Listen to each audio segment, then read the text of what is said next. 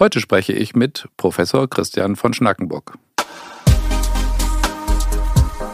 Also nur nochmal, das würde ich als Gastroenterologe gerne festhalten.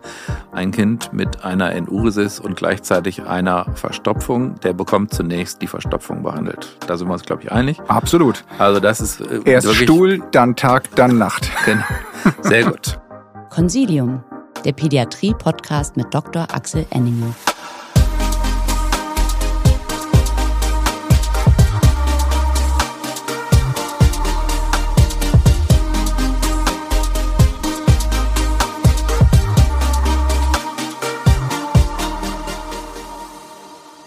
Herzlich willkommen zu einer neuen Folge von Consilium, dem Pädiatrie-Podcast. Heute mit einer ganz besonderen Folge, denn es ist die Silvesterfolge. Und für die Silvesterfolge haben wir uns was ganz Besonderes ausgedacht. Aber bevor ich das verrate, möchte ich gerne unseren Gast vorstellen. Mein Gast heute ist Professor Christian von Schnackenburg.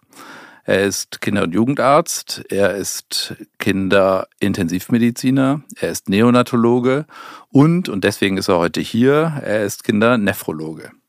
Und wir beide werden über Harnwegsinfekte sprechen. Herzlich willkommen, Christian. Hallo, Axel.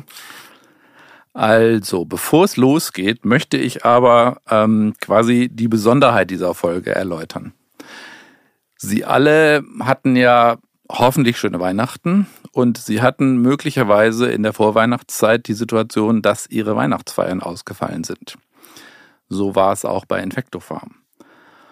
Und jetzt kann man sagen, hey super, da haben wir Geld gespart. Oder man kann sagen, wir haben Geld gespart, aber würden gerne ähm, dieses Geld einem guten Zweck zugutekommen lassen. Und ähm, so haben das auch die Mitarbeiterinnen und Mitarbeiter bei Infectofarm getan. Jetzt fragen Sie sich, was haben Sie denn damit zu tun als Zuhörerinnen und Zuhörer? Sie haben damit zu tun, dass Sie bestimmen können, wo die Summe von immerhin 10.000 Euro hingehen wird. Sie dürfen Projekte vorschlagen, die sich mit Kindergesundheit beschäftigen, mit der Förderung von Kindern beschäftigen möglichst bald bis zum 14. Januar 2022. Und Sie können das per E-Mail tun. Sie können eine E-Mail schreiben unter dem Betreff Infectofarm spendet an die bekannte E-Mail-Adresse consilium.infectofarm.com. Sie können einzelne Projekte vorschlagen, Sie können aber auch zwei Projekte zum Beispiel vorschlagen und dann würde diese Summe einfach geteilt werden. Also dann kriegt jedes Projekt 5000 Euro. Also sind herzlich eingeladen, ein Projekt oder zwei Projekte vorzuschlagen, dass diese Projekte diese 10.000 Euro dann erhalten. Jetzt kommen wir aber zu unserem Gast, Christian. Wir beide kennen uns gut. Wir sind nämlich nicht nur Kliniksnachbarn sozusagen zwischen Esslingen und Stuttgart, sondern wir haben tatsächlich in der Tat ja auch ähm, mehrere Jahre in der gleichen Straße gewohnt. Von daher herzlich willkommen jetzt nochmal ganz besonders. Ja, es ist mir auch eine Freude, dich hier in Stuttgart auch wieder zu sehen. Wenn wir über Harnwegsinfekte sprechen, dann sagt ja der, der Laie, der Nicht-Nephrologe, sagt, mein Gott, was gibt es denn darüber zu reden? Eigentlich ist doch einfach. Ich habe ein Symptom, mir brennt es beim Pipi machen. Ich untersuche den Urin, ich finde da ein paar Leukos und ähm, vielleicht habe ich noch ein bisschen Fieber, gebe ein Antibiotikum und fertig ist die Laube. Ähm, Lohnt es sich darüber zu reden? Lohnt es sich darüber einen Podcast zu machen? Oder sollten wir gleich aufstehen und ähm, jetzt gleich Silvester feiern gehen? Ja, da hätte ich schon Lust zu. Aber es ist tatsächlich so, dass äh, die Symptome und auch die Diagnose gar nicht so einfach sind. Und wenn man das sieht in einer Spezialsprechstunde, egal wo man arbeitet und eine nephrologische, kindernephrologische Sprechstunde anbietet, kommen verdammt viele Kinder, bei denen auch die niedergelassenen Kollegen einfach nicht weiterkommen und die Diagnose nicht klargestellt ist. Und was du gerade gesagt hast, äh, Brennen beim Wasserlassen und ein bisschen Fieber. Das war schon viel mit der Leukozytorie Dysurie, aber es fehlte noch mindestens der signifikante Keimnachweis. Also vier Sachen braucht man. Ähm, so also haben wir es gelernt. Symptome, ähm, Dysurie, äh, Leukozytorie ähm, und signifikante Bakteriurie. Und dann kommen wir der Sache schon näher. Und das ist gar nicht so einfach, das alles hinzukriegen. Okay, dann versuchen wir es mal ein bisschen zu umzingeln. Ähm, starten wir einfach mal damit, bei wem ist es denn schlau, den Urin zu untersuchen? Bei welchen Symptomen, bei welchen Risikogruppen? Bei wem ist es klug, zu sagen, hier hätte ich jetzt gerne einen Urin?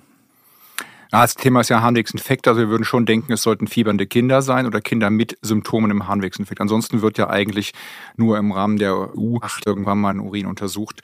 Ähm, und dann kommen die Kinder mit Hämaturie. Das ist ja was anderes oder leichter Proteinurie. Also die Indikation zu einer Untersuchung des Urins ist eigentlich bei jedem fiebernden Kind indiziert, denn ähm, Fieber ohne Fokus kann man eigentlich nur sagen, wenn man den Fokus-Harnwegsinfekt ausgeschlossen hat. Und das wird gar nicht immer gemacht. Ja, in der Tat. Aber da jetzt habe ich quasi den neun Monate alten ähm, rotzenden Säugling vor mir. Ich habe RS nachgewiesen. Ähm, der ist so krank, dass ich ihn stationär aufnehmen muss. Braucht er einen Urin? Nicht zwingend, vor allen Dingen nicht in den ersten zwei Tagen. Aber wenn er weiter fiebert und ähm, dann kann er eben auch Läuse und Flöhe haben. Das ist tatsächlich so. Äh, sehr häufig erleben wir das nach einem viralen Luftwegsinfekt oder nach einer Gastroenteritis bei ähm, verminderter Flüssigkeitszufuhr, reduzierter Trink- und damit eben auch Pieselmenge dann doch ein Harnwegsinfekt auch sekundär auftritt. Und die Schwierigkeit ist sicher, äh, allein beim Fieber hat man häufig eine sterile Leukozyturie dabei. Also man kann natürlich auch Überdiagnostik machen. Jedes fiebernde Kind hat einen leicht auffälligen Urinsticks. Ähm, und wie geht man damit um? Und das ist gar nicht so einfach pragmatisch zu handeln. Okay. Also, aber sozusagen die, die Summe wäre, ich habe einen eindeutigen Fieberfokus außerhalb der, der, der Harnwege also eine klassische Pneumonie, der, der schnauft so. Ich habe eine klassische Otitis gesehen, ich habe eine Tonsillitis gesehen. Bei denen würdest du dann sagen, ihr müsst nicht bei jedem einen Urin machen. Das sehe ich auch so, ja. Also wenn man einen klaren Fokus hat, den man auch gut behandeln kann, ähm, beziehungsweise man muss den ja nicht unbedingt antibiotisch behandeln, ist ja ganz wichtig, das ist in anderen Folgen ja auch schon äh, besprochen worden. Ähm, aber dann muss man natürlich nicht einen Urin erzwingen, zumal der von dir geschilderte neun Monate alte, der pinkelt nicht auf Kommando, da verliert man unglaublich viel Zeit und verscherzt sich auch die ganze Compliance mit den Eltern. Mhm. Also nicht erzwingen, den würde man nicht kathetern, aber unter Umständen äh, bei anderen Symptomen muss man einfach auch gucken, dass man einen verlässlichen Urin gewinnt und nicht nur das übliche des Beutelurins oder wie die Engländer das sogar machen, dass sie irgendwelche Tupfer in Windeln drücken und daraus meinen, eine Diagnose stellen zu können. Okay, aber das ist äh, tatsächlich genau der nächste Punkt, auf den ich hinaus wollte. Wenn ich sage, ähm, wir wollen einen Urin, da habe ich ja sozusagen alles von dem was weiß ich, geputzten Mittelstrahl ähm, bis zum Beutelurin, bis zum Katheterurin, bis zum Blasenpunktionsurin. Ähm, wer kriegt denn welche Art der Urindiagnostik? Aber das bestimmt im Prinzip die Kinder schon auch selber, weil in dem Moment, wo sie vernünftig miktionieren können, also ab dem Alter von vier, fünf Jahren, ist ein Mittelstrahlurin geputzt äh, wirklich vernünftig und eigentlich ausreichend. Ähm, das muss man klar sagen. Das macht es natürlich viel leichter bei den großen Kindern. Ich glaube, das Hauptproblem sind eher die Kinder bis drei Jahre, ähm, wo man dann einfach schauen muss, die pinkeln nicht auf Kommando, die sind dehydriert, die sind Fieber, die wollen den Beutel nicht geklebt haben, die verkneifen und dann hat man einen Beutelurin und was macht man denn damit? Trotzdem ist es natürlich der meist benutzte Urin in Praxis, Klinik, Ambulanz und er ist auch okay, wenn er unauffällig ist. Also wenn wir einen Stix haben, der keine Leukozyten, kein Nitrit zeigt, ähm, dann kann man das gut verwenden, um zu sagen, es ist höchstwahrscheinlich kein Harnwegsinfekt. Es gibt immer Spezialitäten, es gibt ähm, uroseptischen ähm, Nierenentzündungen, die mit einem sterilen Urin oder ohne Keimnachweis einhergehen. Aber das sind schon Besonderheiten. Und ich glaube, so zum Screening zu sagen, der Urin ist unauffällig, ist ein Stix selbst im Beutelurin okay. Okay, aber nochmal ganz klar festgehalten, ein Beutelurin ist dann in Ordnung, wenn er in Ordnung ist. Wenn er sauber ist, dann können wir uns auf den Beutelurin verlassen. Wenn er nicht sauber ist, dann machen wir was. Ja, dann kommt es darauf an, wie alt ist das Kind ähm, und wie kommt man klar und was für Personal hat man. Also man kann schon auch versuchen, äh, einen Spontanurin auch beim Säugling zu provozieren. Da braucht man aber sehr ähm, motivierte Schwestern, Ärzte und Eltern, die ein hydriertes Kind äh, hochhalten und mit einer bestimmten Massagetechnik über dem Steiß äh, versuchen, einen Urin aufzufangen, Clean Catch. Ähm, das geht manchmal auch, wenn du einen Ultraschall machst, denn dann ähm, hast du ein kaltes Ultraschallgel und drückst den auf die Blase und dann pieselt auch ein Junge ganz häufig im Strahl. Also da lohnt sich das auch. Aber ansonsten muss man sich schon sehr genau überlegen, ähm, ob man nicht äh, kathetert oder punktiert. Und da ist die Faustregel, dass man bei Mädchen mit letztlich einfacheren Harnwegen und ohne um die Ecke der Prostata zu müssen, relativ schnell und einfach eine Katheteruntersuchung des Urins machen kann, mit dem leichten Nachteil, dass man auch Keime hochschieben kann. Und wenn man einigermaßen äh, konfident ist und das regelmäßig macht, dann ist letztlich die Blasenpunktion keine Zauberei. Sie wird eigentlich viel zu selten in Deutschland gemacht. Und wenn man dort eben entsprechend mit Ultraschall vorbereitet und sicherstellt, dass die Blase auch zwei Zentimeter tief ist, das heißt, sie ist gefüllt, sie, man sticht nicht irgendwo in den Bauch hinein, sondern man sieht genau mit dem Ultraschall, ich nehme da gar kein Gel, sondern ich nehme direkt äh, ein Desinfektionsmittel, das reicht völlig, um die Blase darzustellen, wischt einmal ab, man setzt mit der aufgesetzten Spritze im gleichen Winkel wie mit dem Ultraschallkopf ein und aspiriert zwei Milliliter, dann ist das eigentlich einfacher als eine Blutentnahme, das muss man ehrlicherweise sagen. Also kann ich nur bestätigen, ist bei mir zwar schon lang her, dass meine Assistenzarztzeit in Hamburg damals, aber da war völlig klar, da war Blasenpunktion ähm, das, was man machen musste. Und wenn man es nicht machte, bekam man eher Ärger.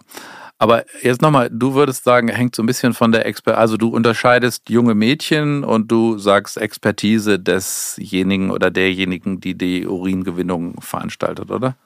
Sind das also, deine Kriterien? Man sollte das nachts nicht zum ersten Mal alleine machen, das ist ganz klar. Und dann ist halt die Frage, ist äh, ein erfahrener Kollege dabei, den man sich dazu holen kann? Äh, es hilft auch die ersten Male, es zu zweit zu machen, weil man einfach fix sein muss, wenn man den Ultraschallkopf zur Seite legt und das Kind pieselt schon, hat man, wenn man Glück hat, einen Mittelstrahlurin aufgefangen, aber wenn man Pech hat, alles daneben und die Blase ist leer. Und dann kommt man zu spät. Also man muss das ein paar Mal einfach gemacht haben und gesehen haben. Es gibt gute ähm, Anleitungen, wie man das macht, aber Learning ist immer noch äh, see one, do one, teach one. Also ähm, und besser mehr als One. Okay. Jetzt habe ich, äh, sag ich mal, der, der übliche klinische Alltag ist ja, ich habe da einen Beutel geklebt, ähm, irgendjemand hat nicht aufgepasst, der Beutel klebt da eine Weile, klebt da eine Stunde, klebt vielleicht auch anderthalb Stunden und dann halte ich da einen Sticks rein und dann ist der eben nicht normal, wie vorhin äh, gewünscht und gefordert. Was mache ich dann? Das Kind hat schon gepinkelt, die Blase ist leer ich habe keinen Fieberfokus und irgendwie stehen mir alle so ein bisschen auf den Füßen und sagen, was mache ich denn jetzt? Naja, da muss man einmal gucken, wer hat den Sticks gemacht und wie zuverlässig ist es. Das ist ja einfach tatsächlich nicht so trivial, denn wenn man sich die einzelnen Teststreifen anguckt, dann muss man die Leukozyten, um die es meistens geht, entweder nach 60 oder nach 120 Sekunden angucken, wenn man da zu früh oder zu spät guckt, sind sie alle rosa. Ähm, Nitrit ist noch eine ganz gute Hilfe. Also Nitrit positiv plus Leukozyten positiv hat eine sehr hohe Sensitivität für einen korrekt auffälligen Urin. Ich bin noch alter Fan, alte Schule, so ähnlich wie du in Hamburg, habe ich gelernt, einen Urin selber zu mikroskopieren. Und ähm, da kann man eigentlich sehr schnell die Leukozyturie feststellen und dann auch manchmal falsch positive finden. Also Vaginalflüssigkeit ist eine der Möglichkeiten und das haben gar nicht so wenig Mädchen. Ähm, oder unsaubere Vorhaut kann auch äh, durch Epithelzellen und Kontamination eine Leukozytenesterase-Positivität vortäuschen. Also der, die Mikroskopie erhöht die Sensitivität, das ist ganz klar. Sie reduziert ein bisschen die Spezifität äh, in den Tests, in den Leitlinien, aber äh, geht schnell, ist eigentlich einfach zu machen. Machen auch viele niedergelassene Praxen noch, dass sie das ihren äh, MTAs, MFAs beigebracht haben, dass sie äh, mit äh, untersuchen und mikroskopieren für sie. Mikroskopieren eure Assistenten noch im, Nacht, im Nachtdienst oder überhaupt? Ja, zum Teil. Wir haben ein Mikroskop in der Notaufnahme, aber wir haben das große Glück, dass das Labor für uns auffällige Teststreifen mikroskopiert und auch auszählt, sodass wir da noch einen guten Anhalt dafür haben. Äh, wie relevant ist das? Sind da wirklich 10 oder 20 drin und der Teststreifen ist trotzdem dreifach positiv oder sehen wir 250, 350? Und das ist natürlich eine Riesenhilfe, weil das Labor bei uns direkt äh, neben der Notaufnahme und unterhalb der Station ist und wir das Ergebnis innerhalb von einer halben Stunde haben. Okay. Also jetzt haben wir Leukos und Nitrit positiv. Ähm, jetzt wollen wir ja anfangen zu behandeln. Du hast vorhin im einleitenden Satz gleich schon mich darauf hingewiesen, aber die Kultur fehlt. Ja. Eine Kultur aus dem Beutel ist aber blöd. Was das ich denn? ist so, ja. Da muss man schon gucken, wie krank ist das Kind, äh, wie viel Zeit habe ich, ist es eine Urosepsis, äh, habe ich sowieso schon einen Tropf gelegt. Wir gehen ja im Moment von der Situation der Notaufnahme aus, müssen unterscheiden, ob es eine Praxis ist, äh, wie invasiv ist es. Also eine Blutentnahme gehört nicht standardmäßig zur Diagnostik des Harnwegsinfektes dazu. Das ist ganz klar, brauchen wir nicht. Aber wenn die Kinder in die Notaufnahme in der Klinik kommen, dann ist es meistens nachts. Die Kinder, Eltern sind verzweifelt, der Kinderarzt hat schon zu. Und wenn man eine stationäre Aufnahme hat, dann wird man in der Regel auch gucken, äh, wie krank ist das Kind denn wirklich. Müssen wir auch die ersten Gaben IV geben, je nach Alter. Wir reden jetzt ja überwiegend von den Kindern unter zwei Jahren. Und da gehört eine saubere Kultur eindeutig dazu. Und da gehört dann entweder eine Katheterisierung oder eine Blasenpunktion dazu. Sprich, wenn man gerade gepieselt hatte mit dem Kind, wird man einen Tropf legen, das Kind hydrieren, ähm, möglicherweise sogar noch eine Blutkultur abnehmen, wenn das Kind äh, stark fiebert. Und dann nach einer gewissen Zeit einfach gucken, ähm, ist die Blase wieder voll, äh, kriege ich noch einen K-Urin oder punktiere ich den Patienten. Okay, aber nochmal ganz klar, Also es sei denn, äh, es ist einer wirklich, droht einer massiv äh, Kreislauf äh, zu reagieren, weil er so septisch ist. Das klare Nachricht von dir ist, wir wollen diese Kultur angelegt haben, bevor das erste Antibiotikum reinläuft, oder? Ja, das gilt für äh, fiebernde, kranke Kinder unter zwei Jahren. Das ist ähnlich wie bei der Meningitis.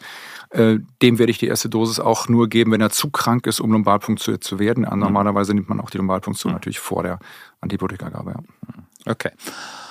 Ähm, Jetzt haben wir, sind wir gerade bei dem, bei dem Kleinen, wenn wir jetzt uns sozusagen nochmal in die, in die ähm, Schuhe des Praxisinhabers begeben und wir haben ein äh, Kind in der Praxis, siebenjähriges Mädchen, ähm, brennen beim Wasserlassen als Leitsymptom. Es ging ein ordentlicher Mittelstrahl. Ähm, auch in der, auch in der Praxis bei, sag ich mal, Zystitis-Beschwerden Kultur anlegen? Je älter man ist, desto weniger muss man es. Also das ist, könnte man auch äh, ex juvantibus antibiotisch behandeln mit einer hohen Wahrscheinlichkeit von E. coli. Ähm, beim Rezidiv oder rezidivierenden Harnwegsinfekte oder Vorbehandlung antibiotisch sollte man es machen. Denn das Risiko, dass es kein E. coli ist, ähm, ist dann entsprechend ähm, der vorhergehenden Effekte. Wenn es ein Luftwegsinfekt war, schon antibiotisch behandelt, könnten es Enterokokken sein, äh, könnten es andere Keime sein, Pseudomonas, je nach Harnwegen, Vorgeschichte. Ich finde, es ist keine Überdiagnostik, eine Urindiagnostik, eine Mikrobiologie anzustreben. Das machen viele auch mit Eintauchmedien, Urikult. Äh, das ist okay, ähm, hat ein paar Fehlerquellen, das kann man gut in Leitlinien nachlesen. Aber in der Praxis wird man nicht immer direkt eine Kultur äh, anlegen, verschicken, sondern eher diese Urikult-Version machen. Aber ich finde, es lohnt sich. Ähm, beim allerersten Zystitis beim Mädchen nicht zwingend. Okay, da bist du tolerant. Ab der zweiten und keine Kultur angelegt, da wirst du ein bisschen grumpy und sagst, hätte er doch mal gemacht, der Niedergelassene. Ja, würde ich mir schon wünschen, weil einfach die Wahl des Antibiotikums und auch die Einschätzung, ist es ähm, ein Rezidiv oder ein Relapse, gleicher Keim, ähm, Verregerwechsel, Resistenzentwicklung, gibt einem einfach mehr Sicherheit in der weiteren Behandlung dabei. Okay. Jetzt haben wir die Diagnose gestellt und du hast vorhin schon erwähnt, es gibt eine Leitlinie, gibt eine sehr, sehr ausführliche Leitlinie, die Sie auch in den Show Notes nachlesen können, beziehungsweise den Link dazu können Sie nachlesen, denn wenn die alle abgedruckt wären, dann wären die Show Notes so lang, dass Sie die Hände über dem Kopf zusammenschlagen würden. Du hast gesagt, die Leitlinie ist wie viel? Über 100 Seiten lang? Ja, 174, aber echter Text sind nur 112, das kriegt man noch gut hin an einem Abend. Okay. Äh, also wir verlinken, wir verlinken äh, die Leitlinie auf den Show Notes. Aber ähm, die Leitlinie sagt ja auch ganz klar, wer in welchem Alter welches Antibiotikum. Wollen wir uns darüber, wollen wir uns darüber ein bisschen unterhalten? Ähm, also, dass der junge Säugling ähm, erster Harnwegsinfekt, den behandeln wir in der Klinik ja meistens wie? Den muss man im Grunde wie eine neugeborene Infektion äh, Urosepsis behandeln. Da wird man immer an die Enterokokkenlücke denken, das heißt Ampicillin und in der Regel ein Aminoglykosid oder ein Cephalosporin. Das entdeckt sich, das ist auch ganz praktisch, da muss man nicht so viel merken. Und das ist relativ klar. Ähm, darüber hinaus wird es dann aber schon schwieriger und so einfach sagt die Leitlinie das tatsächlich auch nicht. Sie gibt ein relativ breites Spektrum zwischen der Möglichkeit der IV-Therapie und der äh, oralen äh, Therapie und ähm, macht es einem gar nicht so einfach, weil man sie differenziert betrachten muss. Es ist nicht mehr so wie früher, als wir gelernt haben, Harnwegsinfekt, zehn Tage EV oder äh, sieben Tage IV plus sieben Tage oral, sondern ähm, dem Arzt, der Ärztin ist deutlich mehr Freiheit und mehr Verantwortung gegeben und man muss das schon individuell gucken. Das äh, nimmt einem die Leitlinie leider nicht ab. Ja, aber trotzdem ähm, ist es ja unser Job als ähm, Klinikärzte da einen ordentlichen Therapiestandard für die Klinik zu erstellen, ähm, weil wir nicht jedem Assistenten nachts sagen, liest doch mal die Leitlinie, sondern wir haben ja Standards, die haben wir festgelegt. Und ähm, wie ist denn zum Beispiel euer Esslinger Standard? Wie ist eure standardantibiotische Behandlung? Ähm, fiebernder, drei Monate alter, aus, also jenseits der Neugeborenenzeit, fiebernder, drei Monate alter Säugling mit ähm, jetzt zunächst mal Leukozyten und Nitrit im Urin. Ultraschall haben wir noch nicht, wir wissen nicht, ob es eine Pyelonephritis ist oder nicht. Wie startet ihr? Da würden wir mit Ampicillin und äh, bei uns äh, Tobramycin anfangen, Aminoglycosid und äh, Penicillin, Aminopenicillin, das ist eine gute Möglichkeit. Und je älter er wird, desto eher kann man auch mit dem IV-Cephalosporin arbeiten. Stattdessen Mono geht dann auch, sind die Introkokken nicht mehr so häufig dabei. Und das ist auch im Grunde das, was ich empfehle für die Kliniken, die Leitlinie im Prinzip für eine schnelle Nachtversion auf äh, zwei Seiten runterzubrechen, dass man die Initialtherapie hat. Und da macht man auch einfach nichts falsch, wenn man die ersten äh, zwei, drei Gramm IV gibt. Danach hat man oft viel, viel mehr ähm, Details ähm, und kann dann entscheiden, wie lange will man wirklich IV behandeln oder wie früh kann ich oral umsetzen, was immer mehr in Mode kommt. Okay. Also Stichwort Sequenztherapie als ähm, glaube ich, tatsächlich sozusagen setzt sich durch unter dem Thema Antibiotic Stewardship, dass wir, glaube ich, für viele Krankheiten gerade lernen, dass das, sag ich mal, in unserer Assistentenausbildung so und so lange IV muss immer sein und der war so krank, also braucht er so und so lange IV. Ähm, da müssen wir uns, glaube ich, ein bisschen von verabschieden, sondern da müssen wir, glaube ich, ähm, tatsächlich vielleicht ein bisschen rationaler werden und uns klar machen, dass auch eine nur kurze IV-antibiotische Therapie, zwei Tage und danach umgesetzt auf oral, keine schlechte Therapie ist. Absolut. Also das ist schon äh, auch eine große Entwicklung allein schon der letzten 10, 15 Jahre. Ähm, und äh, eine der Sachen, weswegen mir die Visite immer Spaß macht, dann einfach zu gucken, äh, warum fünf Tage, warum sieben Tage. Es gibt ja so Mystik der Zahlen, das ist total spannend. Antibiotika werden drei, fünf, sieben, zehn oder 14 Tage verschrieben. Ich habe es noch nie erlebt, dass eine Empfehlung sechs Tage, acht Tage oder neun Tage gesagt hat und Studien gibt es dafür natürlich keine. Ähm, und da ist die neue Leitlinie auch gut, ähm, sagt ganz klar, es hängt davon ab, wie machen die Kinder mit, schlucken sie überhaupt einen Saft, wie kommen die Eltern klar, wie komme ich mit der Kommunikation klar, wie sicher möchte ich sein, dass die Antibiotika drin sind. Habe ich schon Keim, habe ich schon Resistogramm, kann ich gezielt umsetzen. Und ist der Urin zum Beispiel schon sauber? Hatte ich ein CRP von 200? Das ist schon rückläufig. Muss ich es überhaupt kontrollieren? Das bleibt aber dann tatsächlich eine Sache der Visite des zweiten oder dritten Tages, um dann zu gucken, hat sich das Ganze sortiert, ist das Kind entfiebert, ist der Urin sauber? Dann geht es einem viel leichter mit der Entscheidung auf Neuralo-Therapie umzusetzen. Okay, ich meine, das ist ja tatsächlich sozusagen auch noch, ähm, glaube ich, gute Sitte. Nach zwei Tagen, also nach 48 Stunden gucken, wie sieht denn der Urin dann aus.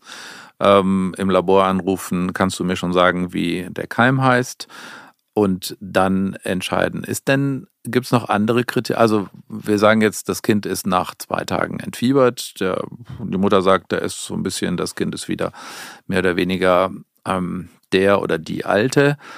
Spielt Ultraschallbefund eine Rolle? Ja, absolut. Das, das wäre natürlich auch der nächste Punkt gewesen, ganz klar. Ähm, man muss nicht sofort nachts einen Ultraschall machen. Das ist ganz klar. Zuerst kommt die Therapie und die Stabilisation des Kindes. Und, äh, aber es ist so, dass jeder Patient mit dem ersten Harnwegsinfekt in Folge in den nächsten Tagen eine Ultraschalluntersuchung bekommen sollte. Und äh, davon hängt natürlich ganz wesentlich ab, äh, wie lange man auch intravenös behandelt. Denn wenn man dort obstruktive Uropathien, Fehlbildung findet, äh, große Hydronephrosen, sieht man ja dann doch immer mal wieder, Megauritären, oder eine große, sich nicht entleerende Harnblase, Verdacht auf Uretralklappe beim Jungen, dann ist natürlich ein Alarmsignal gegeben. Dann muss man auch über das Ultraschall hinausgehende Diagnostik nachdenken. Das ist eine wichtige Sache. Ja. Also unsere Ultraschallbefunde werden ja immer besser. Wir sehen ja immer mehr in unseren Sono-Bildern und manchmal hat man das Gefühl, die, die Sonographeure sehen quasi die einzelnen Leukozyten, die einem da zuwinken.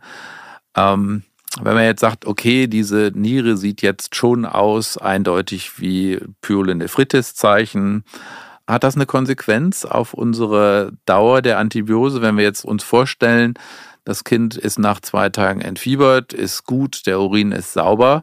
Der eine hat einen normalen Ultraschall und der andere hat einen Ultraschall, der tatsächlich klassisch wie Pyelonephritis aussieht. Entscheiden wir da irgendwas anders?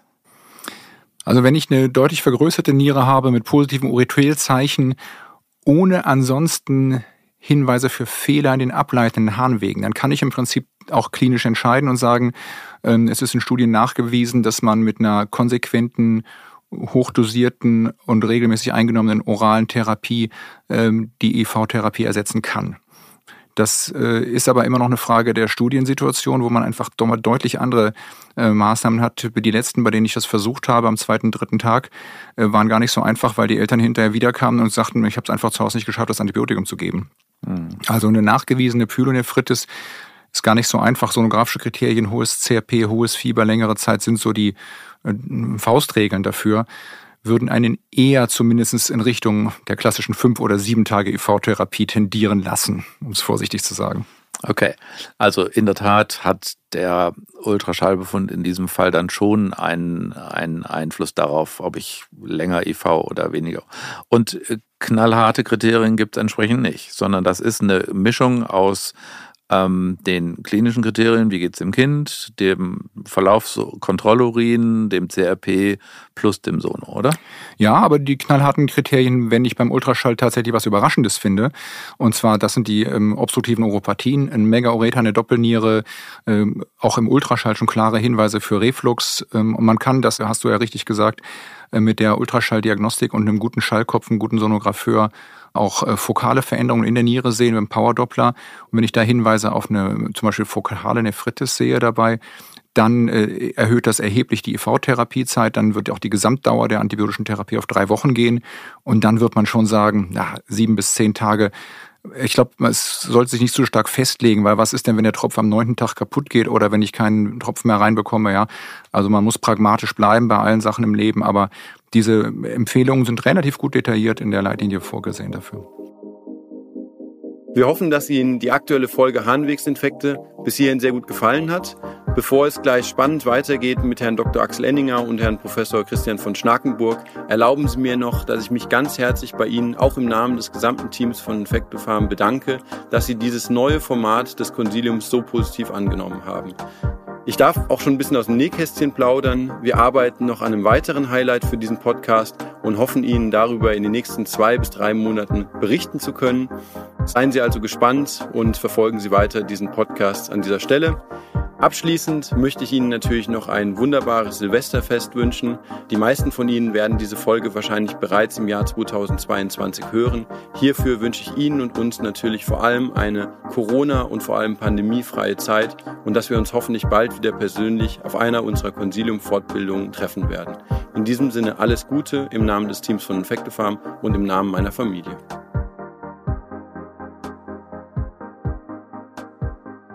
Ähm, in der Tat ist auch mein Eindruck, seit die Ultraschallgeräte einfach noch besser sind und ähm, fokale Nephritis irgendwie so gefühlt, würde ich sagen, sehen wir das jetzt häufiger, als wir es früher gesehen haben.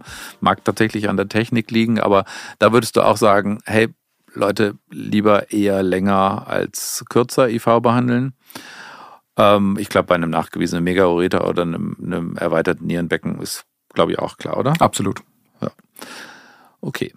Da das machen wir dann und dann behandeln wir weiter. Und dann geht es dem Kind gut. Ja, das wollen wir hoffen. Urin kontrolliert, man ist entfiebert. Wenn der Ultraschall unauffällig war, braucht man noch keine weiteren Ultraschalluntersuchungen und dann kann man erstmal ein bisschen abwarten. Das Rezidivrisiko ist gar nicht so selten, ja, und zwar in den ersten Wochen nach dem Harnwegsinfekt eigentlich am höchsten noch. Und äh, dafür ist dann einfach wichtig zu sehen, ist es derselbe Keim? Ähm, Habe ich einfach nicht lange genug behandelt oder ist es was Neues? Und deswegen ist die Diagnostik mit den ähm, bakteriologischen Nachweisen tatsächlich hilfreich in dieser Differenzierung dabei. Machst du einen Unterschied bei dem ersten Harnwegsinfekt bei einem Jungen oder dem ersten Harnwegsinfekt bei einem Mädchen im Säuglingsalter? Also beim Jungen mit einer obstruktiven Oropathie ist ganz klar, muss man auch schon nach dem ersten Harnwegsinfekt eine MCU machen, um die Klappen auszuschließen. Das ist äh, ganz klar entweder suprapubisch punktiert und dargestellt. Man muss es nicht bei jedem ersten Harnwegsinfekt auch beim Jungen machen. Also das war früher klar, erster Harnwegsinfekt ja. Junge bedeutete automatisch MCU. Ja. Wenn der Ultraschall okay ist und die Miktionen gut sind, also Piesel im Strahl ist nicht aussagekräftig, das hat man früher auch geglaubt, aber das muss man nicht mehr unbedingt ähm, äh, als Ausschlusskriterium sehen. Aber Hinweise für eine obstruktive Oropathie bedeuten äh, einfach beim Jungen schon noch ein MCU, deutlich schneller. Aber beim auffälligen Ultraschallbefund würde ich auch beim Mädchen eher dazu neigen, während ich, also Cut-off sozusagen wäre für mich im ersten Lebensjahr beim Jungen großzügiger als beim Mädchen das MCU machen, wegen der Klappen. Und beim Mädchen dann wiederum im Alter zwischen drei und sechs Jahren bin ich in den letzten Jahren sehr zurückhaltend geworden mit den MCUs, weil man einfach weiß, der Reflux ist relativ häufig, er heilt oft aus und ein niedergradiger Reflux, das zeigen die Daten der schwedischen Refluxstudie, ist nicht unbedingt später mit Hypertonus, Narben, Nierenfunktionseinschränkung verbunden, sondern lässt sich eigentlich auch diagnostizieren und gezielt behandeln, entweder mit mehreren dann gezielten kurzfristigen antibiotischen äh, Therapien oder das ist immer wieder ein großes Thema, auch mit einer ähm, begrenzten ähm, antibiotischen Prophylaxe. Die ist immer wieder stark diskutiert worden, aber sie kommt auch immer wieder ähm, zu Recht zum Einsatz. Okay, aber jetzt nochmal halten wir fest für die ähm, diejenigen, deren Training schon ein bisschen länger zurückliegt. Erster Harnwegsinfekt beim Jungen heißt nicht automatisch MCU, sondern heißt nur dann MCU, wenn ich an eine obstruktive Uropathie denke. Nummer eins. Und Nummer zwei, Pinkeln im Strahl schließt die Uretalklappen nicht aus. Das habe ich tatsächlich auch so gelernt. Ist nicht so. Nein, im Gegenteil. Durch den erhöhten Druck der Blase pinkeln die manchmal besonders weit. Das okay. hilft tatsächlich nicht. Okay. Ja, sehr gut. Also, und dann ähm, die Frage dann immer, ich sehe die, also ich stelle die Indikationen zu für ein MCU. Wann und antibiotische Therapie bis dahin wie? Ja. Früher hat man überlegt, ob man das MCU nachher nach Ausheilen äh, des Harnwegsinfektes und nach Normalisierung der Schleimhaut machen soll. Und die Alternative war es direkt früh zu machen. Und äh, es ist eigentlich egal. Ähm, das ist klar herausgestellt worden. Aber aus praktischen Gründen empfehle ich eigentlich, es sofort zu machen. Und zwar erstens der Patient ist in der Regel dabei ja noch stationär. Und zweitens, er hat noch eine antibiotische Therapie und braucht nicht unbedingt eine Prophylaxe. Die Keimeinschleppungsrisiko ist äh, geringer. Außerdem ist die Compliance da, man nutzt die Zeit. Und wenn die Patienten zum Beispiel die klassischen fünf Tage, da sind wir wieder, ähm, in der Klinik bleiben und man hat sich am dritten Tag entschieden, mit auffälligem Ultraschall, wenn wir ein MCU machen, kann man das einfach in dem Aufenthalt mitmachen. Es ist also im Interesse der Patienten, das früh anzubieten und dann weiß man, was los ist. Es hat keine Vorteile, länger zu warten und es zu verschieben. Es wird eher seltener gemacht anschließend. Okay, auch das habe ich anders gelernt. Auch da erstmal Harnwegsinfekt ausheilen lassen, ähm, dann abwarten und dann nach vier Wochen oder so, sagst du, ist nicht mehr notwendig. Nee, kann man machen, es ist gleich diskutiert, aber es gibt keine Vorteile, das warten lassen. Im Gegenteil, ähm, man müsste bis dahin überlegen, ob man nicht eine Prophylaxe durchführt bis dahin, um dann auch beim MCU nicht Keime einzuschleppen. Ähm, und man muss die Patienten extra einbestellen dafür. Ein MCU ist jetzt keine schöne Untersuchung. Es ist, glaube ich, deutlich einfacher. Man macht das direkt im ersten Aufwasch. Okay. Jetzt sind ja unsere, unsere Ultraschallmethoden immer besser geworden. Wie ist denn der Stellenwert MCU? Machen wir das immer noch oder können wir das irgendwie ersetzen durch sonografische Methoden?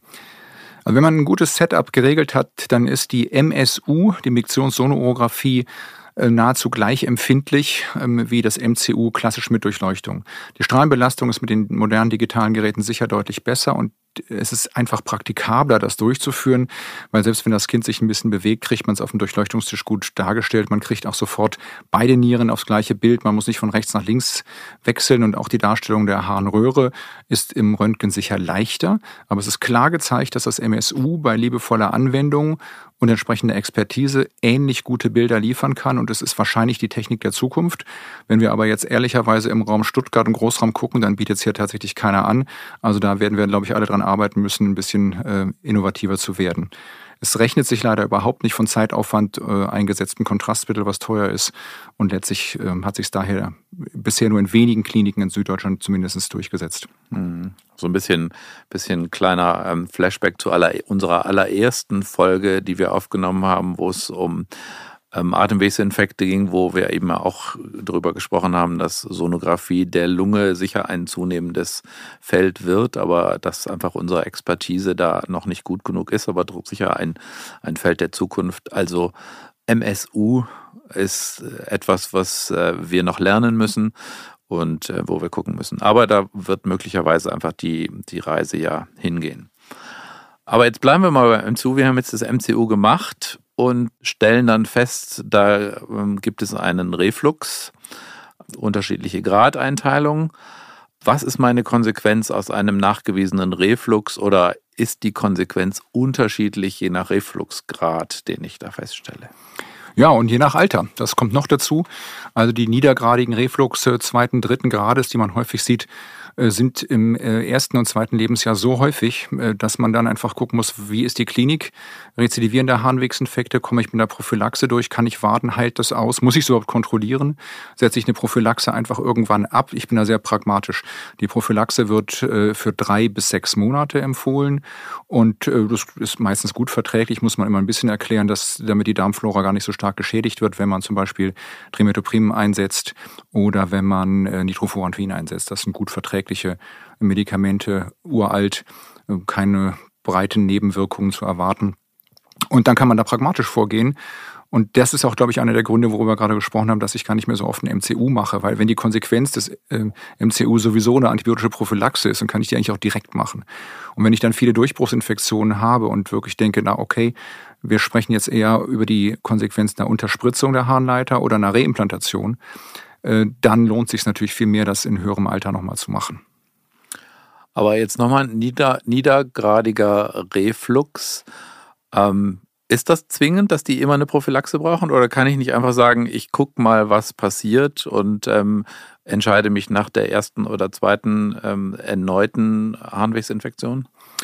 Ja, aber das sollte ich mir vorher überlegen, bevor ich das MCU mache. Genau. Und deswegen bin ich zurückhaltend geworden mit der Indikation, weil wenn ich das nicht wirklich brauche, wenn ich hinterher sowieso sage, ich mache eine Prophylaxe, dann stelle ich die Röntgenbelastung und den Aufwand, die Katheterisierung fürs Kind lieber zurück. Oder ich mache keine Prophylaxe, sondern ich gehe vereinige oder ich bespreche mit der Familie zu sagen, ähm, wir warten mal auf, ob es eine neue Harnwegsinfektion gibt oder nicht, oder? Ja, super. Und da ist, glaube ich, noch einer meiner Punkte, die ich sonst später gebracht hätte, der Dus. Äh, gebt den Familien Harnbeutel mit. Die kleinen äh, Kinder äh, haben das große Problem, dass sie natürlich nicht auf Kommando ähm, Hahn lassen. Und äh, dann wartet man das erste Mal mit fiebernden Kind, bis man einen Termin beim Arzt hat. Dann äh, nach zwei Stunden wird dann ein Beutel geklebt, der dann daneben läuft. Und dann hat man vier Stunden gewartet, ist immer noch nicht weiter. Und dann ist die Versuchung groß, ja, pragmatischen Antibiotikum zu geben oder nicht zu tun. Also da gibt es gute Studien aus Bremen. Die haben äh, mit den Us den äh, Kindern ins gelbe Heft äh, zwei Urinbeutel mitgegeben. Die Eltern eingewiesen, beim fiebernden Kind zu Hause schon Beutel kleben. Und gerade wer jeden ersten Harnwegsinfekt hatte, der kriegt das bei uns in der Ambulanz automatisch mitgegeben. Es beschleunigt die Diagnostik beim nächsten Mal. Wir erinnern uns, wie vorhin, negativer Beutelurin kann Harnwegsinfekt ausschließen, ist dann hilfreich. Ansonsten weiß ich aber auch schon, was ich machen muss. Okay. Ähm, regelmäßigen Urin ähm, zu Hause kontrollieren bei einem asymptomatischen Kind? Ist das irgendwie sinnvoll? Also ich sage mal, das machen wir ja eigentlich nur, also jedenfalls wenn ich so, mich so erinnere, machen wir eigentlich nur bei einer Pulveräusche dann noch irgendwie, wo man sagt, man musste Urin noch, noch auf Proteinurie kontrollieren. Macht das bei Harnwegsinfekten irgendwie Sinn? Wenig. Es ist nicht ganz auszutreiben. Äh, also manche Eltern wollen das selber machen machen es zum Teil auch, wenn sie in den Urlaub fahren und äh, kriegen dann vielleicht auch mal pragmatischen Antibiotikum als Reserve verschrieben. Das ist dann okay, wenn man ein vier-, fünfjähriges Mädchen hat, was das einfach drei, vier Mal im Jahr hatten, wo die Eltern sich gut auskennen. Aber ähm, der Beutelurin zu Hause gestickst kann eigentlich eine Kultur und eine Mikroskopie auch nicht ersetzen dabei, dass man einfach sicherer ist. Da weiß man nicht genau, wie lange sind die ähm, U-Stickse geöffnet gewesen, die ziehen Feuchtigkeit, die werden ungenau. Also in der Klinik verbrauchen wir so eine Packung ja irgendwie in vier Wochen und zu Hause steht die dann doch ein halbes Jahr oder länger rum oder auch mal geöffnet. Also ich empfehle es eigentlich nicht. Ich weiß aber, dass von einigen gemacht wird. Die Leitlinie empfiehlt es übrigens auch nicht. Ja, das ist doch ein Punkt. Also das ist ja auch immer Sinn eines solchen Gespräches, dass man sagt, naja, irgendwie, man kann es machen, aber wenn man auf in die Leitlinie guckt und wenn man einen Experten wie dich fragt, sagt man, dann lasst es doch einfach. Kann man ja auch mal überlegen, eine Strategie, die man lange verfolgt hat, mal zu ändern. Also ich würde lieber den Urinbeutel kleben und dann in einer Ambulanz oder in der Praxis den Urin richtig untersuchen und anlegen, das Kind auch angucken dabei. Okay. Jetzt waren wir vorhin schon beim, beim ähm, Reflux. Wer ist denn der Richtige, diese Kinder ähm, weiter zu betreuen? Ähm, der Kinderchirurg oder der Kindernephrologe? Oder beide? Oder wie machen wir das? Der Kinderradiologe, der Kinderurologe, der, zu dem die Eltern Vertrauen haben und gerne hingehen. Und das wird derjenige sein, der Ihnen das Komplettpaket anbietet. Sprich Beratung, Untersuchung, äh, das darf man ja nicht vergessen, da gehört die Inspektion des Genitale dazu, Labiensynerchie, Fimose, da gehört am besten aber auch die Ultraschalluntersuchung aus derselben Hand dazu, denn wenn Sie das erste Mal warten, bis Sie in irgendeiner Ambulanz vom Arzt gesehen werden, dann ins Ultraschall überwiesen werden, das nächste Mal warten, dann zurückkommen mit dem Befund, das nächste Mal warten, dann noch einen Urin abgeben müssen, da sind die Eltern nicht glücklich. Insofern ähm, glaube ich, ist der Kindernephrologe, der relativ viel davon anbieten kann, äh, häufig ähm, gerne gesehen bei den Eltern. Er braucht aber gute Kooperationspartner, denn äh, wir operieren nicht selber, sondern wir brauchen dann je nach Klinik gute Kinderchirurgen in vielen Fällen. Es gibt aber auch Kliniken, wo das durch die Kinderurologie ähm, sichergestellt wird und auch eine Kooperation für die Bildgebung mit MSU oder äh, MCU oder auch mal eine Sintigraphie, selten auch mal ein MRT mit den Kinderradiologen. Also wir haben viele Kooperationspartner und das ist schon dann auch ein größeres äh, Brett. Äh, das kennst du vielleicht auch noch früher, gab es diese Urokränzchen, wo alle urologischen äh, interdisziplinär besprochen werden. Wir haben das Glück einer mittelgroßen Klinik, wo wir in der Frühbesprechung alle zusammensitzen. Und da geht das ganz schnell. Das können wir täglich äh, bieten, aber das können auch nicht alle. Das war jetzt ein bisschen die Werbeverkaufsschau für die mittelgroße Kinderklinik. Denn so wie du es geschildert hast, ist es tatsächlich tatsächlich in der großen Kinderklinik wie bei uns. Ist es in der Tat ja so, da gibt es quasi den betreuenden Kindernephrologen oder den betreuenden Kinderchirurgen. Es gibt eine radiologische Abteilung. Ähm, also, das war jetzt klar der, der Werbeblock von Christian von Schnackenburg für die Betreuung an den mittelgroßen Kinderkliniken. Das äh, nehmen wir mal so hin. Du bist der Gast, du darfst diesen Werbeblock gerne. Ich sage nennen. aber, dass ich natürlich äh, meine Erfahrung an sehr großen Kliniken gelernt habe, im sogenannten Urokränzchen.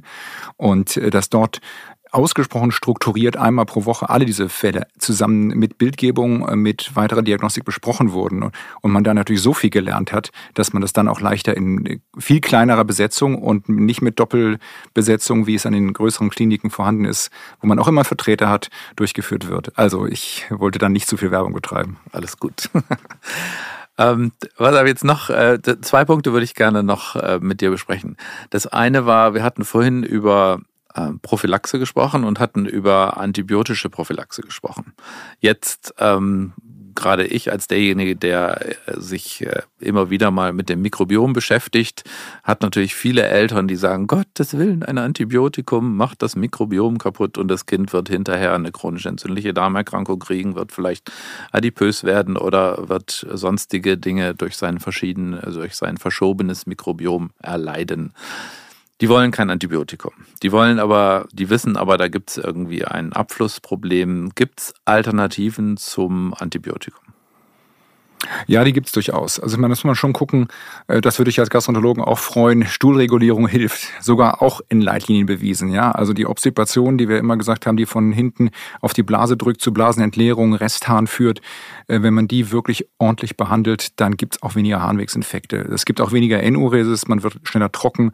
Also das sind einfach ganz einfache Methoden. Hohe Trinkmenge wird immer gesagt, ist schwer hinzubekommen, wenn die Kinder einfach nicht trinken wollen.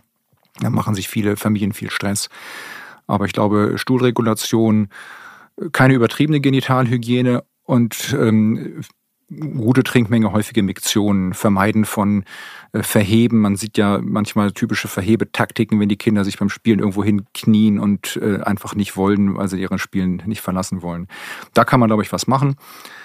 Äh, die anderen Methoden sind häufig Aber beschrieben. Da muss ich mal kurz unterbrechen. Also nur nochmal, das würde ich als Gastroenterologe gerne, gerne festhalten. Ein Kind mit einer Enuresis und gleichzeitig einer Verstopfung, der bekommt zunächst die Verstopfung behandelt. Da sind wir uns, glaube ich, einig. Absolut. Also das ist äh, Erst Stuhl, dann Tag, dann Nacht. Genau. Sehr gut. Okay, also das, das halten wir fest. Und das mit dem vielen Trinken können wir vielleicht auch festhalten, ist für die Blase gut und ist für den Obstipierten nicht besonders wichtig, denn das viele Wasser, was man trinkt, weiß nicht, dass es im Darm bleiben muss, sondern es wird per Urin ausgeschieden. Viel trinken ist gut für die Harnwege, hat keinen besonderen Stellenwert bei äh, den obstipierten Kindern. Okay, das lass uns kurz festhalten. Da bin ich sofort bei dir. Okay, wunderbar. Ähm, aber jetzt nochmal die, du hattest, also wir hatten Trinken, wir hatten gesagt, ähm, keine übertriebene, keine übertriebene Hygiene. Ähm, Gibt es noch irgendwas anderes, was ich vielleicht ja, tun das, kann? Das, womit die Eltern kommen, ist Cranberry natürlich seit vielen Jahren. Da gibt es Daten bei erwachsenen Frauen, wo versucht wird, in bestimmten ähm, Verabreichungen, ähm, Saftkonzentration das hinzubekommen. Das ist unglaublich sauer. Das hilft gegen die Adhäsion der E. coli an bestimmten Fimbrien. Aber das ist für Kinder nicht evaluiert und auch nicht eindeutig empfohlen. Ich sage immer, versucht's, wer heilt, hat recht. Da bin ich tatsächlich dann ein bisschen anthroposophisch eingestellt, aber jedenfalls nicht äh, über Kügelchen, sondern man kann das tatsächlich mit solchen Phytotherapeutika versuchen. Manose wird äh, sehr beworben in der letzten Zeit. Und Demanose als Zucker ist ebenfalls pathophysiologisch nachweisbar über die Adhäsion an Fimbrien äh, wirksam. Man kann das auch ganz gut mit einem halben Beutel, das sind glaube ich fünf Gramm äh, pro Tag, äh, an den Kindern geben und gucken, ob das eben bei den relativ wenig betroffenen Mädchen zwischen drei und fünf Jahren hilft. Ähm, aber sonst sind die Möglichkeiten relativ begrenzt dabei. Man kann noch ähm, versuchen, eine Immunstimulation zu machen, auch mit sehr begrenzter Evidenz dahinter. Ähm, und wenn man das aber lange genug. Was, was, was, soll das sein? Was soll Immunstimulation sein? Ja, Probiotika, die man nimmt und die dann sowohl den Darm als auch die, den Urogenitaltrakt anders besiedeln sollen. Gibt es da Daten dafür? Ja, ja, ja, in der Leitlinie. Das Präparat kann ich jetzt nicht nennen, was da lange Zeit beworben wird. Gibt es in verschiedenen Kuren, kann man wiederholen. Gibt es immer mal wieder dazu. Aber und wie ist die Evidenz in der Leitlinie? Äh, gering. Okay. Hätte ich jetzt, hätte ich jetzt so vom Gefühl her auch gedacht, dass ja, das wahrscheinlich. Es kommen aber immer wieder Patienten äh, und auch Niedergelassene, die das einsetzen. Und ich finde es jetzt auch gar nicht so dramatisch, weil wenn man sich überlegt, es geht um die Zeit zwischen drei und fünf oder sechs Jahre, bis die Kinder einfach auch nachts sicher ohne Windel sind. Und dann ist die feuchte Kammer weg. Ja? Also das ist oft eine Taktik, mit der ich gut klarkomme mit den Eltern. Es geht ja darum, das Hauptrisiko für Harnwegsinfekte ist die feuchte Kammer einer Windel und man kann das Kind auch nachts nicht alle zwei Stunden wickeln. Das wollen manchmal einige Eltern. Da versuche ich auch mal abzuraten. Pragmatisch bleiben, gesunder Schlaf ist auch wichtig, kennen wir beide. Okay jetzt kommen wir mal weg von, von Probiotika und ähm, Cranberries und Cranberry-Saft. Ähm, manchmal wird es ja ernst, da muss ja der Chirurg ran. Welche Methoden bei welchem Reflux und bei welchen, bei welchen Problemen, nicht Reflux, Reflux ist das eine, ähm, aber ähm, Nierenabfluss ist das andere. Ähm, welche Methoden, wann und wie. Ich weiß, dass du kein Kinderchirurg bist, du bist auch kein Kinderurologe, also kein Operierender, ähm, aber vielleicht kannst du dich trotzdem dazu äußern ein bisschen. Also gut, die Indikation muss man einfach gemeinsam mit den Operateuren stellen und ähm, man kann sie aber natürlich bahnen, einfach in der Frage, stelle ich es überhaupt davor? Und äh, ein primär obstruktiver Megaureter äh, muss, wenn er nicht äh, ständig komplett verkeimt, nicht zwingend äh, chirurgisch behandelt werden. Das ist klar eine Domäne der konservativen Therapie. Wenn man das ein paar Mal gesehen hat und sich damit auskennt, braucht man den auch gar nicht dem Chirurgen vorzustellen, wenn das, der, der Patient sich gut entwickelt. Wenn er aber meanderförmig geschlängelt und ähm, komplett vereitert ist, dann kommt man nicht über eine Ureterocutaneostomie, also eine Ausleitung aus die Haut hinweg. Und äh, das wissen die Chirurgen, das können die natürlich auch gut. Also das hängt natürlich schon immer davon ab, was man sieht. Eine Ureterabgangsstenose ist gar nicht so häufig mit Harnwegsinfekten, sondern eher mit äh, Koliken und äh, im Ultraschall gefundenen Erweiterungen. Da gibt es auch klare Vorgaben, wie man da rangeht. Im Reflux ist das gar nicht so einfach. Aber vielleicht bleiben wir nochmal bei diesem Orostoma. Das ist ja tatsächlich was, oder Nephrostoma, das ist ja tatsächlich was, was erstmal sehr invasiv klingt, aber ähm, ich glaube, ähm, wenn die Indikation stimmt, für Familie und Kind was ausgesprochen segensreiches, oder? Also du hast zwei verschiedene Begriffe erwähnt. Ähm, entweder eine Harnleiterausleitung, um den Harnleiter zu tonisieren. Einen Megaureter kann man nicht einfach so schnitzen, dass man ihn wieder implantiert. Der muss längere Zeit ausgeleitet werden. Mhm. Und eine Nephrostomie ist dann natürlich die höhere Ausleitung, kann man auch machen, um den Niere zu entlasten. Das kann sehr segensreich sein. Bei diesen ganzen Verfahren ist das Wichtige, dass man eine sogenannte Niederdruckableitung hinbekommt. Also das ist noch eine alte, aber auch bestätigte Meinung, dass der Reflux alleine oder die Infektion alleine gar nicht so schlimm, sondern beides zusammen. Also Druck plus Infektion, also aufsteigende Infektion ist das Problem. Und in dem Moment, wo man eine Niederdruckableitung hergestellt hat, ist die Prognose deutlich besser für die Nieren. Und dann hat man Zeit, tonisiert sich das Ganze, wie kann man reimplantieren und das sind dann wirklich chirurgische Fragen, auf die wir, glaube ich, hier nicht im Detail eingehen können. Mhm. Und ähm, also wir halten uns zurück bei dem Thema Ureterneueinpflanzung gegenüber Unterspritzung oder halten wir uns da nicht zurück? Auch da kann hast man du, da, hast du da eine Präferenz? Das kann ich einfach mit unseren Kinderchirurgen sagen. Äh, wenn das ein niedergradiger Reflux ist, drittgradig, aber häufiger Harnwegsinfekte, dann ist eine Unterspritzung natürlich mit vielen Vorteilen behaftet. Man hat keine ähm, langen stationären Aufenthaltsdauern. Man hat ein Ansprechen vielleicht von 70 Prozent gegenüber einer Reimplantation von über 90 Prozent, aber man kann es problemlos zwei oder dreimal wiederholen. Ähm, es ist relativ atraumatisch und da würde ich eben für das weniger invasive Verfahren stimmen dabei. Aber auch das hängt einfach von der ähm, lokalen Gegebenheit ab und da kenne ich natürlich meine Kollegen, mit denen ich zusammenarbeite. Mhm. Okay. Christian, haben wir alles besprochen oder müssen wir, ähm, müssen wir noch Dinge erwähnen, die dir wichtig sind, die in der Leitlinie ähm, einen halt Eingang gefunden haben oder haben wir aus deiner Sicht die wesentlichen Dinge besprochen? Ich glaube, im Grunde haben wir das Wesentliche, sind wir das Wesentliche losgeworden. Wir haben vieles besprochen. Ich finde einen Punkt interessant, auch wie, ihr es in eurer Klinik seht. In der Leitlinie relativ hoch, weil aus dem angloamerikanischen Bereich ist die DMSA-Szintigraphie. Also tatsächlich die Möglichkeit, unabhängig vom Ultraschall äh, Narben darzustellen und Nierenfunktion in einer statischen Darstellung zu machen. Und in meiner Einschätzung, ich habe in den 25 Jahren Kindernephrologie vielleicht fünfmal eine DMSA-Szintigraphie ähm, angeleiert. Das ist der Approach, der im angloamerikanischen ist, ähm, top-down. Also ich gucke mir erst die Niere an und danach, ob ein Reflux besteht. Und traditionell haben wir im deutschsprachigen anderen Bereich, wir haben lange über bottom-up äh, gesprochen. Das muss man sich, glaube ich, einmal angucken. Aber wie ist das bei euch? Setzt ihr DMSA-Szintigraphien in größerer Zahl ein? Also ich bin ja nun kein Nephrologe, aber ähm, wenn ich das so sehe, haben wir wenig Kinder, die wir zur Szintigraphie schicken. Ich kann das nicht ganz sagen, ähm, wie das bei unseren Kinderchirurgen ist. Ich glaube, die indizieren mehr Szintigraphien, aber im Detail weiß ich es nicht. Ja. Also die ähm, nuklearmedizinische Darstellung ist seltener geworden. Für die Abfluss, bei Ab Abgangsstenosen ist es eine dynamische Szintigraphie, ist eben ein anderer Tracer, das ist okay und auch hilfreich. Ansonsten ist die lokale Auflösung zum Teil auch bei einer fokalen bakteriellen Nephritis auch durch eine MRT sehr gut. Und es gibt auch MR äh, Untersuchungen dabei. Das wird sicherlich noch Zukunft kommen. Ich glaube, das ist ein Punkt, der ist auch noch ähnlich äh, wie das MSU etwas, was sich zunehmend äh, umsetzen wird in den allerdings zeitraubenden und damit für die Radiologen lange blockierten MRTs. Das ist aber etwas, was einige Kliniken auch schon gut anbieten. Funktionelle MR-Untersuchungen der Nieren sind im Kommen. Und ich glaube, das sind aber so die wesentlichen Punkte. Ähm, ich müsste jetzt auch nochmal nachdenken, was uns fehlt. Naja, aber ich glaube, dann freue ich mich, dass äh, wir, glaube ich, die wesentlichen Punkte ähm, besprochen haben. Und ähm, diejenigen, die diesen Podcast schon häufiger gehört haben, wissen, dass es ähm, ein Standardelement in unserem Gespräch gibt. Und das Standardelement ist, dass der Gast ähm, zwei Dinge sagen darf, die ihm besonders wichtig sind im Sinne von please do, also bitte machen. Und er darf auch zwei Dinge sagen, ähm, bitte nicht, er könnte, man könnte es auch direkter sagen, lassen Sie es endlich sein und es nervt mich das. Christian, deine Do's und deine Don'ts. Ja, ich fange mit den Don'ts an. Keine Antibiotikatherapie ohne saubere Harngewinnung bei Kindern unter zwei Jahren. Unbedingt wichtig. Urinkulturen aus Beutelurin sind absolut zweifelhaft. Und keine Antibiotika bei asymptomatischer Bakterie. Das hatten wir noch nicht ausführlich erwähnt.